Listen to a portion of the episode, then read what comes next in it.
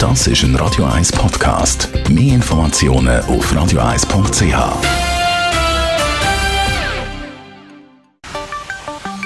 Der Finanzratgeber auf Radio 1 wird Ihnen präsentiert von der UBS.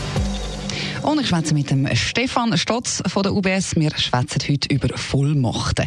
Bei der Bank oftmals ein Thema. Unter was für verschiedene Vollmachten unterscheidet man da? Also was gibt es alles?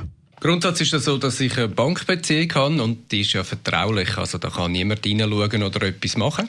Das ist ja nur zwischen mir und der Bank. Mhm. Und jetzt gibt es aber die Möglichkeit, eben eine Vollmacht zu geben. Und es gibt zwei Grundformen von Vollmacht. Die eine geht mehr Richtung Auskunftsermächtigung und die andere geht wirklich dann in eine allgemeine Vollmacht hinein. Was muss ich mir alles für Überlegungen machen, bevor ich so eine Vollmacht vergebe? Glaube, das Wichtigste ist mal, dass man sich überlegt, wem wird man eine Vollmacht geben und wieso.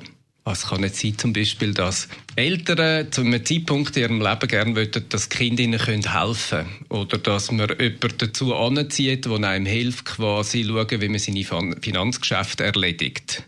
Es kann aber auch sein, zum Beispiel, wenn es mir gerade gesundheitlich nicht so gut geht oder ich im Ausland bin, dass ich gerne will, dass jemand für mich Sachen erledigt mhm. auf meinem Konto. Und ich glaube, das ist so der Startpunkt und den muss man gut überlegen. Jetzt hast du ja gesagt, wir unterscheiden zwischen zwei verschiedenen Formen. Die schwache, also die Light-Version. Was ist das für eine Vollmachtsart im Detail? Die schwache Form von einer Vollmacht ist eigentlich die Auskunftsermächtigung. Das heißt, ich bestimme eine Person, die kommt Auskunft über, über meine Vermögenswerte. Die kann auch fragen, zum Beispiel, was hat äh, Herr Stutz für einen Kontostand oder äh, Zahlungen und kann auf dem her eigentlich mich beraten bei bankfachlichen Themen.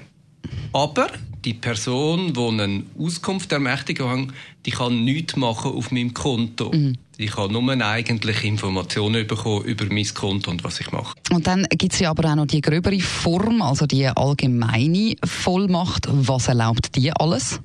Die allgemeine Vollmacht, das ist dann natürlich ja die richtige volle Vollmacht. Das heißt, man tut der Person Befugnis geben, dass sie wirklich vollständig handlungsfähig ist über mein Konto, wie ich selber auch.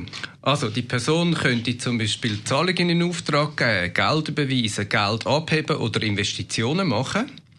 Die könnte aber auch eine zusätzliche Kreditkarte bestellen oder die Kreditkarte sperren lassen ähm, oder darüber entscheiden, ob man eine Hypothek außerordentlich amortisieren Also das ist wirklich eine allgemeine Vollmacht über alle Bankgeschäft. Okay, und jetzt noch so in einem, sagen wir, Extremfall. Also zum Beispiel, was passiert bei einem Todesfall? Im Todesfall wäre es so, ähm, dass natürlich das Konto vom Kontoinhaber gesperrt wird und alle Vollmachten erlöschen. Damit nicht darüber aus eigentlich etwas kann passieren, außer das, wo die Person, die gestorben ist, eigentlich verfügt hat mhm. im Testament. Sprich, dass nachher eigentlich kann im Sinne vom Erbgang dann auch entschieden werden, was eigentlich mit diesen Vermögenswert passiert. Jetzt noch letzte Frage. Wie gibt man eigentlich jemandem so eine Vollmacht? Also wie funktioniert das? Am besten ist, man läutet mal schnell auf die Bank an oder macht eine Mitteilung über E-Banking oder geht auf eine Filiale vorbei. In dem Fall würde ich dann einen Kundenberater oder einen Bankberater die persönlichen Daten von der gewünschten Person auf einem Formular eigentlich äh, erfassen und alle die Kontoinformationen von der Person, die ähm, auch die Vollmacht gerne möchte geben.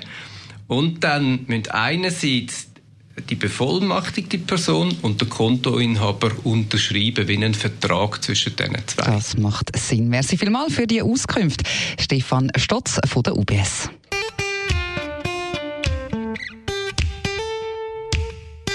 Das ist ein Radio 1 Podcast. Mehr Informationen auf radio1.ch.